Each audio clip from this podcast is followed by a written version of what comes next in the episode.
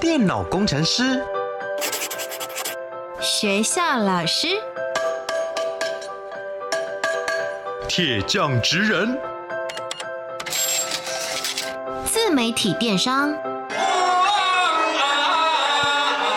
表演艺术家。你的未来想做什么？三百六十五行职场技能，职人带你一窥职场内幕。开箱职人吧，Ladies and gentlemen，各位学弟学妹们，欢迎来到开箱职人吧，我是你们的学姐涂洁。今天节目当中为大家邀请到的是一位学姐，她叫做安妮。安妮学姐先跟大家打声招呼，各位学弟学妹大家好。那你安妮学姐在做什么样子的职业呢？透过三个职场关键字，我们一起来猜猜看。Master 职人 Key Words。首先，第一个职场关键字是产品或服务，每一个人都需要，不分男女老幼。哇，这个产品的 range 感觉蛮广的。它是什么样子类型的服务？是有形的还是无形的呢？嗯、呃。在第一次接触的时候，你会看到一张有形的产品。嗯，当我们使用的时候呢，它是一个无形的产品，所以它同时具备刚刚图杰学姐所讲的有形跟无形。我觉得这样听起来，学弟妹们一定想说：天哪，好悬哦！你讲的有形、无形，通通都包含在这里面。不要紧张，我们来听听第二个职场关键字，也许会让你更有一些想法。收入无上限。听起来太让人羡慕了吧？我是不是应该要转行了？收入无上限，那你们是怎么样子来计算你们的薪资模式的？呃，基本上呢，你的薪资由你自己决定。嗯，所以啊，我们付出多少的努力，你就会有多少的回报。所以可以说它是属于业绩制的概念吗？嗯，是的。OK，接下来第三个职场关键字是上班时间弹性自主。所以刚刚已经有些收入无上限，接下来又弹性自主，这到底是一个什么样子的职业？呃，我是在龙岩做一个业务行销的协理。所以最主要，其实你在的产业就是所谓的生命服务业，对不对？是的。其实有很多学弟妹们呢，都会想说，我到底在选择我想要的未来职业的时候，该怎么样子来选择我想要的方向？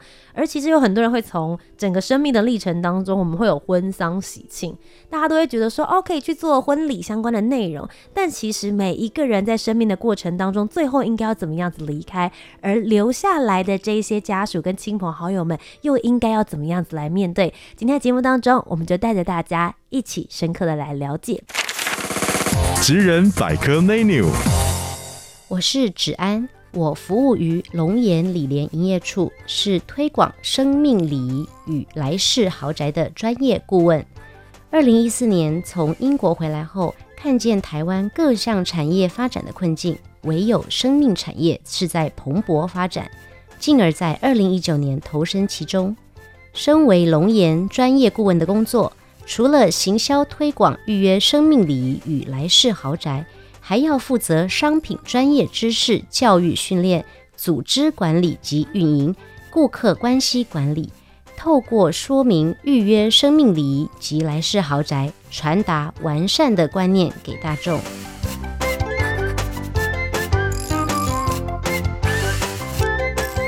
那首先一开始想要先问一下。安妮学姐，你大学念的科系跟你现在在做的生命服务业是有关联性的吗？你当初是怎么样子接触并且入行的？哦，我大学的时候其实是念经济系的，哎，所以完全没有正相关，对不对？呃，没有正相关。嗯，对。那你是什么时候接触到现在的这一份事业的？哦，我其实，在。应该说，我之前在英国念书嘛，那我二零一四从英国回来之后，我就有观察到，其实台湾的整个呃经济跟产业的发展啊，嗯，有面临到非常多的困境，可能跟我们在成长的期间有很大的不同，嗯，那那时候我就有看到一个产业非常的特别，它竟然是有蓬勃的发展的，那那时候我就看到它就是台湾的生命产业，嗯，那那个时候呢，我也只是就看看，那也在观察。那一直到二零一九年，也就是五年后，我跟我一个英国回来的学长碰了面，吃了一顿饭。那那时候呢，他就是一个大家很称羡的所谓电子新贵的工程师嘛，嗯，那我们都觉得说，哎，工程师应该收入很不错啊，然后你的时间也很自很固定，嗯，所以应该还是有自己的生活嘛。但当我见到他的时候啊，我印象中那个学长真的跟我见到的那个当下反差，真的叫做一百八十度啊！怎么了？你知道大家心目中的一些学长，可能就是哇，非常的充满抱负理想啊，然后又很高挑、很帅气嘛。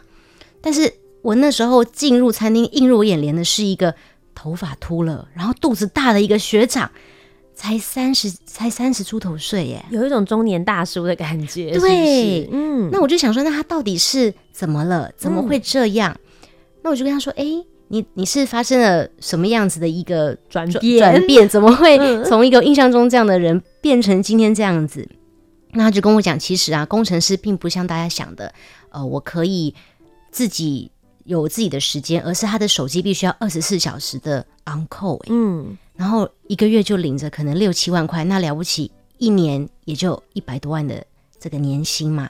是，那那时候我就在反观呐、啊。那时候就正好一个龙呃主，我现在的主管哦，他就跑来跟我讲龙岩这个事业。嗯，那我就反观我的主管在龙岩花了十年的时间，因为他本身呢之前是负债的状况进入龙岩的。那进到龙岩呢，他花了两年的时间就把他的负债还清了，又在台北内湖置产，还能够送他的小孩出国念书。我就想说，哇，如果一样花十年的时间。我愿意在哪边耕耘，嗯，那也是一个这样的契机点，就让我决定，好，我要来龙岩拼拼一把，嗯。不过其实，因为刚刚安妮学姐有提到，你之前是在英国念书，然后你回到台湾来之后，我觉得呃很想要从你这边来听听看，因为其实，在台湾，大家对于所谓的生命礼仪、生命教育，或者是有关于生命事业，多多少少其实有些人心里是有一点点忌讳，因为我觉得在台湾来说的话。嗯很多爸爸妈妈嘛，大家都会觉得说，是哦，好像这个是呃，这个生意相对来说好像没有这么光明面，因为大部分大家看到彼此的时候，可能都是心情比较荡一点。但因为我自己本身也在国外念书，我在瑞士，嗯、我觉得在外国人的眼中，生老病死它其实就是生命的其中一个环节跟部分而已。你自己的观察，你觉得你在英国的时候看到的状态，以及在台湾的时候，你面对这些客户，跟你加入了这个产业之后，你觉得他们对于所所谓的生命的消逝以及生老病死，有些什么样子不同的观点？哦，我我应该说我的心中有一句话，我觉得很支持我。他就说，人怎么样才叫做不存在于这个世界上？是被当你被遗忘的时候，你才是不存在于这个世界上的。嗯，那我觉得在英国啊，我在那个环境里面，基本上虽然面临生命的逝去，大家一定都会难过，因为他毕竟曾经在我们的生命当中，可能有非常重要的。一个位置，或者是在某一些时段有支持到我们，那我们当然希望他可以继续看着我们发光发热嘛。嗯。可是如果说我们在纪念他的时刻，我们是可以回想很多美好的回忆的时候，好像这一个聚会，这一个我们台湾所讲的丧礼呢，它却能够变成是一个好像纪念会一样，每一个人都在分享这一位逝去的生命，他曾经在他的生命历程有了。什么样子的对别人的改变，或者是说，呃，对于我们人生的一些正向的影响，那我们就带着这样正向的影响，继续把它活得更好。嗯，因为其实我觉得近几年来，我觉得在台湾，大家对于告别式的形式。其实越来越多元化了，而不单单只是在大家以前可能，也许十年、二十年前你想到的会是最传统的模式，就是披麻戴孝的这样子的方法。那当然，随着大家的宗教模式不一样，信仰不同，以及也有这些就是所谓的国外有很多的网络上面，大家也看到说，哦，原来我们看待生死可以有一些。不同的角度，那我想要问一下安妮学姐，你前面就有提到了，诶，你去观察了这个职场里面的 benefit，就是这些优点跟好处，是你愿意放手一搏的。但你决定要加入，跟你真正加入之后，这个前后跟你想象中有些什么样子的不同吗？嗯、呃，一开始我跟各位学弟学妹哦，都可能都一样，就是我们都觉得说，哇，生命产业可能就是每天要遇到这些很难过的事情啊，然后都是遇到。呃，这些哭泣啊，或者是很多的负能量，但是当我加入龙岩的时候，我发现啊，真的让我的感官，应该说我的整个呃观念呐、啊，一百八十度的翻转。哦，第一点是啊，我发现在这边的每一个推广的人啊，都可以穿的很，就是还是有自己的 style，但是很专业，嗯，并不像是我们传统想象中那种，呃，可能大家如果有点印象，南部的这个一般的叶子可能就是穿的比较在地一点，然后让大家觉得说，哎，会很惧怕，有有一些嗯特殊的刺青啊等等之类的。那再来是，其实我觉得专业知识也是让我大开眼界，嗯，因为可能以前我们都大家都比较不会呃遇到这些相关的事情，那当然经验就非常的少，嗯，可是你就会看到一个西装笔挺的人坐在你面前，然后跟你讲说，诶，我们接下来进入进入什么样的流程，那可以怎么做，那还有很多这些相关的不同的地方的礼俗，他都会跟你讲得很清楚，那会依照我们的。每一个家庭的习惯，它就会有不同的配置跟安排。嗯，所以等于是你一开始在加入的时候，当然你不会马上就面对到家属或者是客户，是就是你们会有一些事前的教育训练。我很好奇那些教育训练，就像你刚刚讲到的，你还会告诉你不同的习俗、不同的信仰，其中有没有哪一个是让你当时学到的时候，你突然说哦，原来大家以前要做这个仪式或是做这个动作，是因为这个缘故？有没有哪一个是让你当时印象比较深刻的？应该说，以前为什么我们讲为什么人会披麻戴孝？嗯，他其实因为以前的家族其实都非常的庞大，那他可能就要去分这些辈分，所以就会有比如说哎纯披麻的，或者是有披麻再加那个呃黄丝的，嗯，很多很多。那还有比如说像客家的有这个所谓的绑呃青白金等等，他全部都是要去分辨这些辈分而来的。嗯，所以其实传统会有这样的一个。呃，习俗礼俗留存下来，嗯，对，等于是你也是加入了公司之后，开始准备要打拼之前，你把自己的这些专业知识都先奠定好，也知道为什么以前要做这些。对，那实际开始做之后，因为你最主要是在说你是做生命事业的业务的这一个部分推广，那你们跟礼仪师之间的工作又是怎么样子来去做分工的呢？哦，呃，我简单的。呃，论述一下，就是我的工作呢，就跟保险业务有一点像。嗯，我们呢去把人生的风险转嫁到这个我们签约的公司身上。那保险呢，叫做为了一个万一嘛。那人的生命历程有生就会有离开，离开，那花也一样嘛，花开就会花谢。所以每一个生命，每一个人都很公平，我们都会遇到这样的生命历程。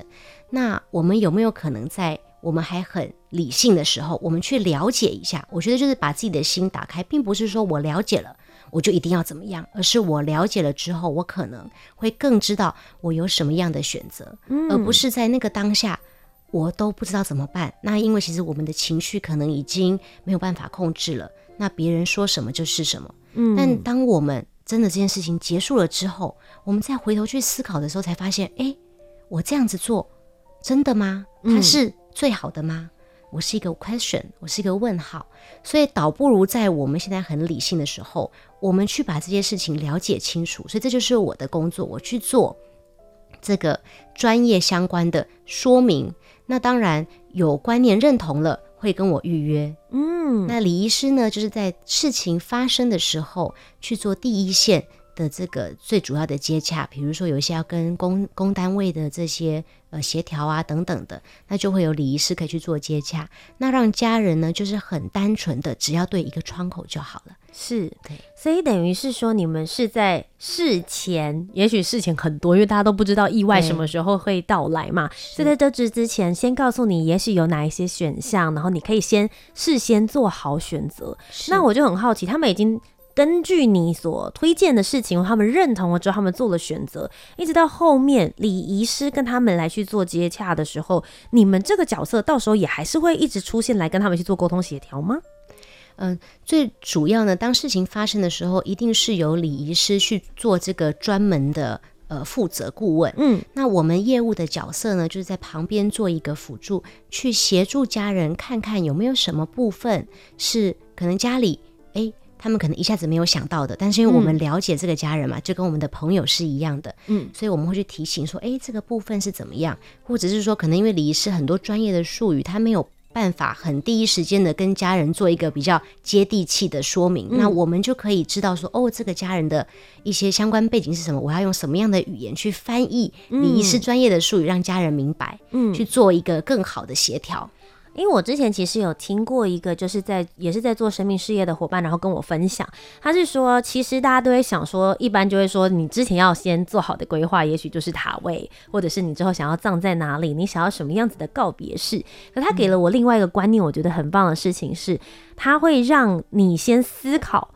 你觉得，如果你未来要离开的时候，你会想要用什么样子的颜色？然后你会想要用什么样子的方式，让别人继续对你留下印象跟回忆？然后让我自己提前去做很多的心理准备。我觉得做心理准备这件事情，也许是比购买这件某一个商品或者某一个服务这件事情更打动我的地方。你们也会去做这样子的引导跟分析吗？嗯，其实基本上为什么我们会要引导大家去？思考，然后做好这个事情的准备。其实在这个沟通的过程当中，就像图杰学姐说的，我们也会在这个当中去引导客户去思考，说：诶，我为什么要去选择这样的产品或服务？嗯，我希望留下些什么？就好比有一些长辈，他不希望他的后代有负担，所以他选择先把这些我们讲的来世的豪宅，所谓的塔位墓园，嗯，或者是。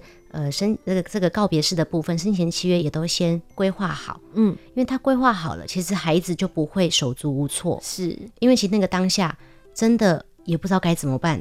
再厉害的上市贵公司的老板，其实脑筋都是一片空白的，嗯，所以其实他就是把这个部分呢都准备好了，那他就是很清楚跟他的孩子讲说，哎，你的爸爸妈妈我已经准备好了这些东西，所以当事情发生你就联络谁，嗯，对。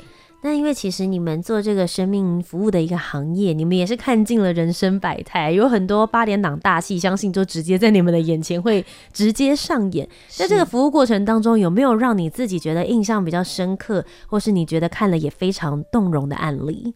呃，我有一个印象非常非常深刻的例子，在这边跟各位学弟妹一起分享哦。嗯、呃，这个客户是这样子的，他之前就非常的有观念，就预约了生前契约。那其实当事情发生的时候呢，因为他是太太先离开，所以其实先生当下就当然就联络我们了。那因为他们夫妻俩的感情其实非常的好，所以其实当呃那个当下，先生就说啊，他觉得一切简单就好，他就想说。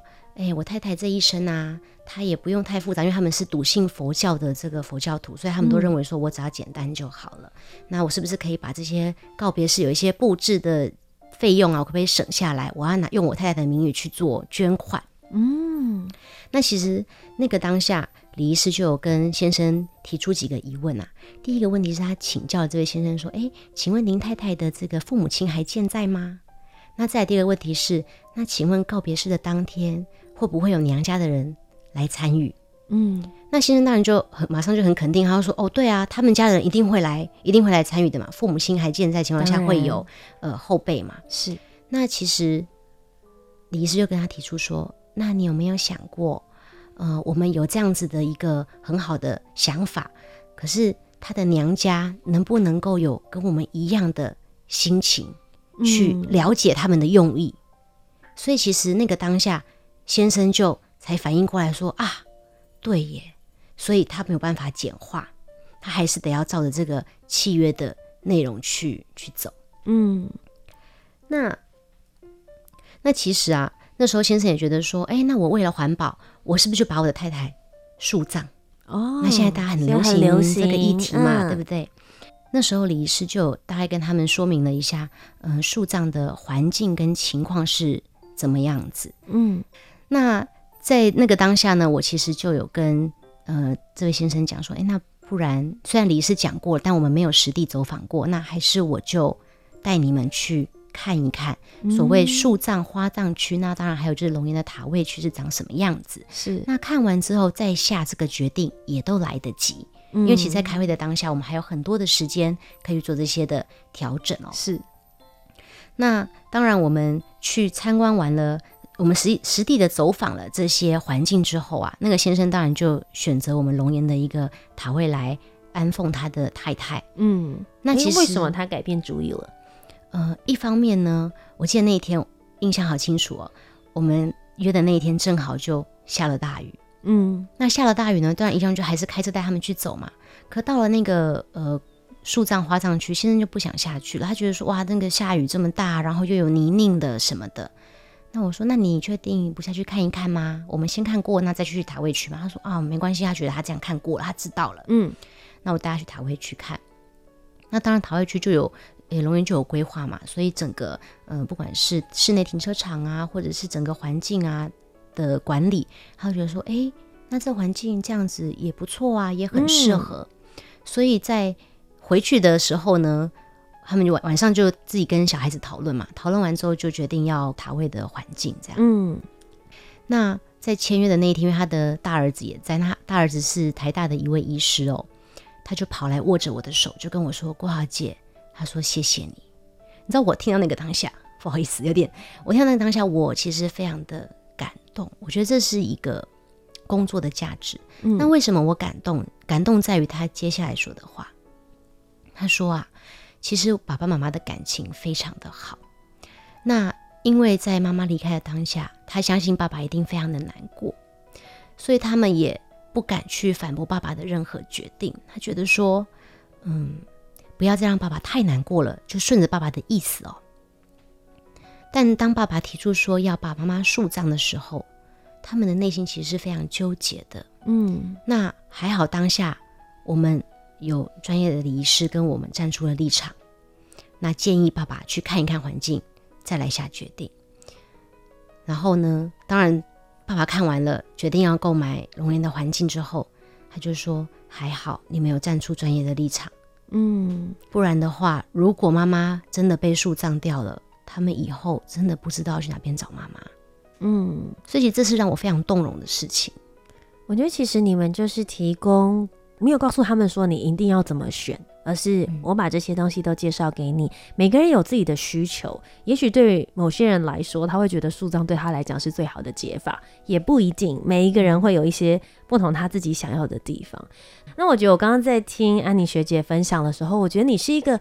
很有同理心的人呢，是不是要在做这个生命礼仪或者是生命事业的人都要有这样子懂得怎么样子跟别人感同身受，或是了解现在家属目前心情？你自己本身是怎么样培养这个技能的？每一个人都具备有所谓的同理心，只是在于这个、我们要把这个感官开得多大，这个感受力放得多大。我觉得自己我也曾经当过家属，虽然不是我最。Close 的直系，但是也是我的直系长辈。那对我来说，我就觉得哇，原来失去是这种感受。我可以明白，我可以同理，我可以了解。那今天我在面对我的客户的时候，当他们有很多当下的一些情绪，你就可以当下第一时间去明白说啊，原来是因为他还不懂得怎么样去面对这个身份的转换。你就可以去了解哦，原来他是有一些不。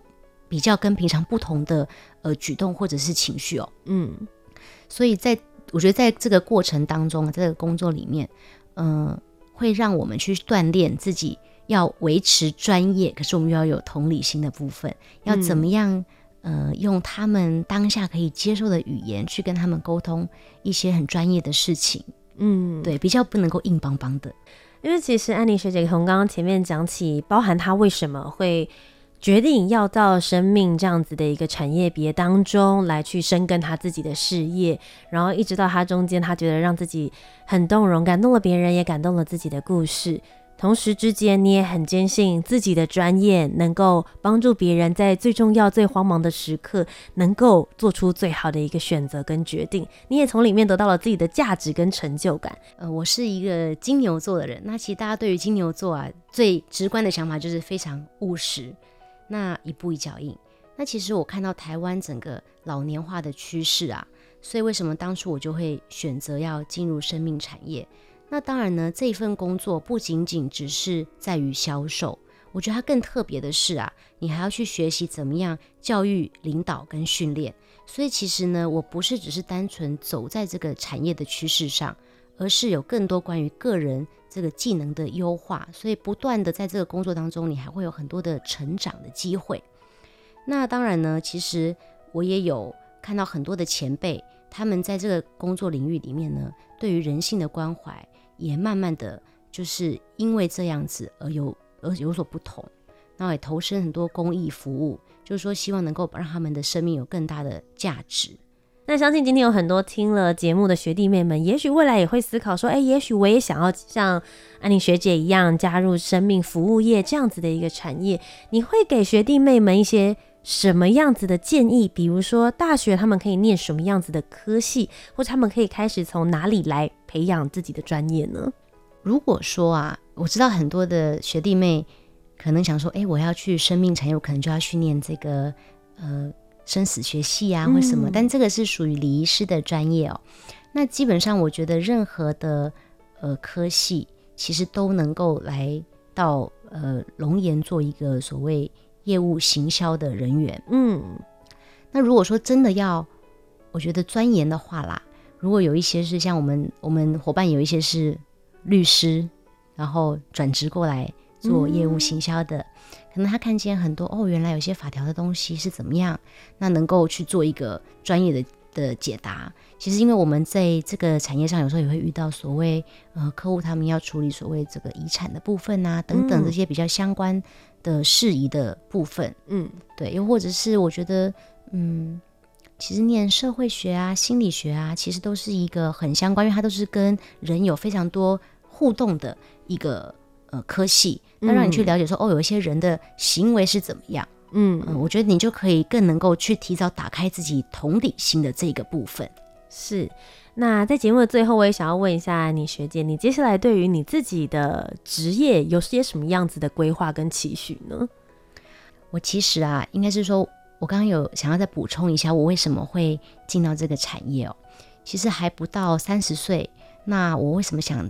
走进这个行业，是因为我其实在这个行业看到非常多的呃生命的翻转，从负债到很有成就，从可能是从零开始，或者是所谓二度就业，然后再闯出自己的一片天哦。那我看见其实台湾有非常多的青年学子都非常的有抱负，非常的有理想，但是呢，有时候社会的环境让他们不敢去想象了，不敢去梦想了。那我希望我能够有一个。这样的环境，我让这些青年学子敢去梦想，敢去为自己的理想拼一把。那我觉得这件事情也是让我非常有成就感的，因为成为一个能够孕育人才的环境啊，我觉得比什么都更重要。我觉得比自己的呃成就啦，对我来说，我觉得那是我更渴望达成的事情。因为当你有更多的优秀的人才出现的时候，你就会知道有更多的家庭都因为你变得更。不一样，然后他们的生命也跟着翻转了。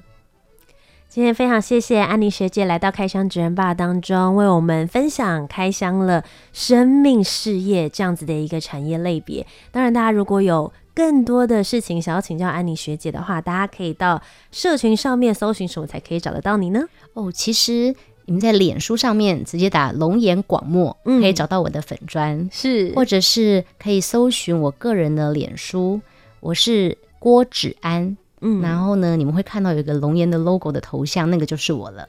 今天再一次非常谢谢安妮学姐来到我们的节目当中，谢谢，谢谢。那么各位学弟妹们，我们今天就要下课喽。我是你们的学姐涂姐，我们下周节目再见，拜拜，拜拜。